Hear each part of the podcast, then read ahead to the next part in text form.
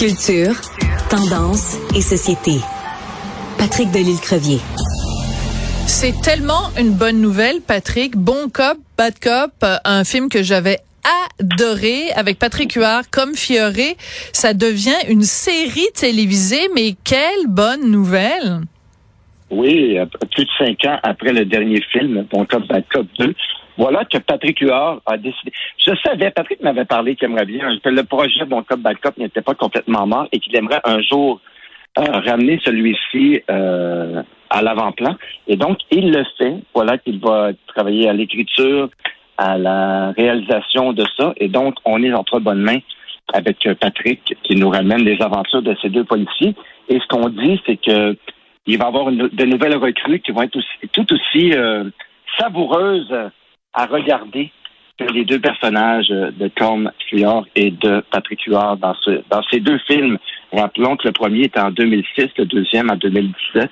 Alors voilà que nous avons enfin une série qui sera bientôt en tournage et qui sera bientôt présentée au petit écran. Alors, euh, quand même, passer d'un film à une série, euh, c'est euh, c'est intéressant. On avait vu de la série au film, hein? on avait vu, euh, mettons, euh, Omerta. il y avait eu la mhm. série télé d'abord, ensuite le film. Là, c'est le chemin inverse. C'est intéressant aussi.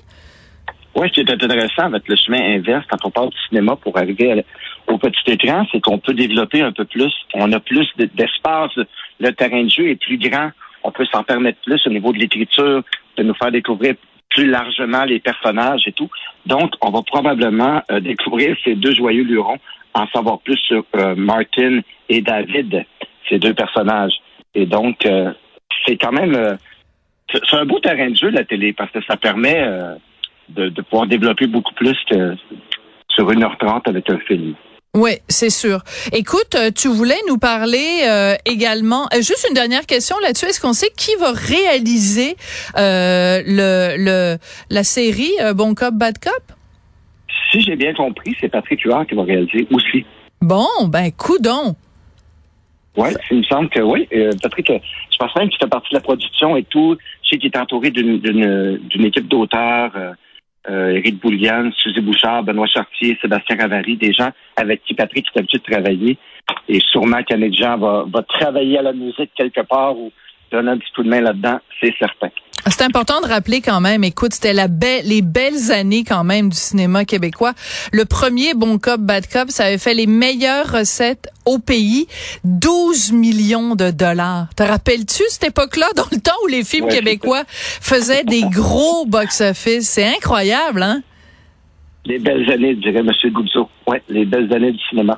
Ouais, l'âge d'or. Alors, parle-nous de cette télé-réalité de Jannick Fournier euh, qu'on a connue évidemment avec Canada's Got Talent.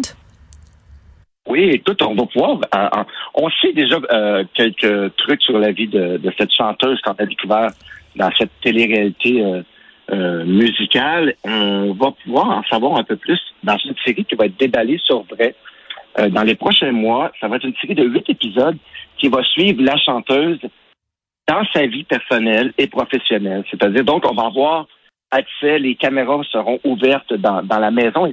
On sait que Janet a une vie particulière, elle a deux fils trisomiques, euh, elle était préposée aux bénéficiaires euh, auprès de gens... Euh, soins palliatifs? Sur le point, de, ouais, en soins palliatifs et tout. Et donc, on sait, on, sait que c'est une grande humaine.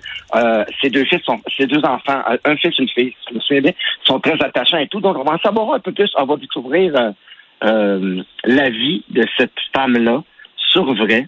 Euh, et bon, je l'ai eu en entrevue quelques fois. C'est une dame qui est fort attachante. On sait qu'elle n'a pas eu la vie facile. Et pour le dire, Sophie, cette femme-là a eu un, virage, un, tournant dans sa vie de 180 degrés. Complètement. On pense de préposer aux bénéficiaires et tout à une, vie, euh, une vie de star, une vie de, de, d'artiste de la scène, une chanteuse que, que les gens qu'on aime beaucoup et, et euh, ses albums, les gens répondent bien, il y a un bon public pour, pour ses albums et tout. Et donc, elle a le vent dans les voix. Les voilà, maintenant, on va pouvoir en savoir un peu plus sur cette, euh, cette chanteuse. Ça me fait toujours un peu peur, moi, ces émissions-là, parce que je me dis, est-ce que... Pourquoi? Moi, je l'avais vu. Ben, je l'avais vu avec euh, Cindy Lauper, qui est quelqu'un que je connais dans la vie. Puis je trouve tellement que ça montrait une image euh, négative hein? dans le quotidien de, ah Cindy. Je trouvais que J'étais, mon Dieu, c'est pas ça dans la vie. Moi, quand je la, la croise, cette fille-là, elle est pas comme ça. Puis je trouvais que c'était... des fois, il y a des trucs qu'on veut pas savoir. Est-ce qu'on aimerait avoir des caméras dans la vie de Céline? Bon, en ce moment, tu vas me dire probablement que oui, pour savoir comment elle va, notre Céline. Mais des fois, je me dis, est-ce qu'on est-ce qu'on veut vraiment? Bon, Jeannette, c'est une dame attachante et tous ces huit épisodes. Je pense pas que. Bon, puis il y a quand même un montage. Je me souviens, moi, avoir vu ça à quelques reprises. Il y avait aussi le, euh, les Osborne, le, Ozzy Osbourne et sa oui. femme. Ah, qui nous montre un côté un peu, peu, peu euh, euh, ça manque de vernis et tout. Je pense pas qu'on va aller avec Janet parce qu'on est au Québec puis c'est une, une, une, autre façon de faire. je me souviens, moi, qu'avec Cindy Lauper, je m'étais dit, mon Dieu, quel sale caractère elle a. Et je me des fois, je me dis, ça rend-tu vraiment service à l'artiste d'ouvrir euh, les caméras et de, laisser entrer les gens chez, chez eux de cette façon-là? Mais en même temps, avec Jannick, euh, je m'inquiète pas trop. Je pense que c'est une dame qui est fort attachante, une grande humaine. Puis en même temps, c'est c'est quelqu'un de très gentil dans la vie, mais je trouvais juste que des fois, ces séries-là, euh, moi, j'en ai fait une série-là comme ça, Sophie, pour mon histoire familiale. Puis c'est certain que des fois, être suivi 24 sur 24 par des caméras et tout. Des fois, tu te dis, oh mon Dieu.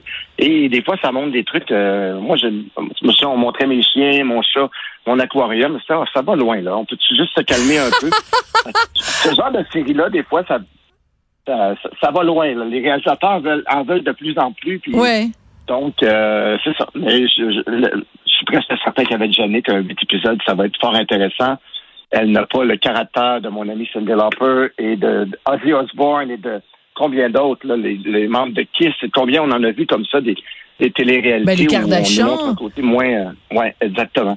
Mais on est au Québec, on sait bien faire les choses et Jeannette est une personne attachante, alors euh, je m'en fais pas trop quand même, mais c'est quand même le genre d'émission qui me fait tout le temps un petit peu peur. Ouais, alors euh, on croise les doigts en espérant que dans ce cas-ci ça, ça se passe bien et qu'il n'y ait pas trop de, de d'apitoiement aussi parce que c'est quand même délicat. Bon, les ces enfants, etc. J'espère qu'on va marcher sur la fine ligne de respecter la, la pudeur et l'intimité, tout en nous sensibilisant quand même à la réalité euh, que vit Jannick Fournier. Donc euh, sur vrai, très bientôt la la, la gagnante euh, de Canada's Got Talent, Jannick Fournier. Merci beaucoup, Patrick Delisle-Crevier. À bientôt, Sophie. Merci.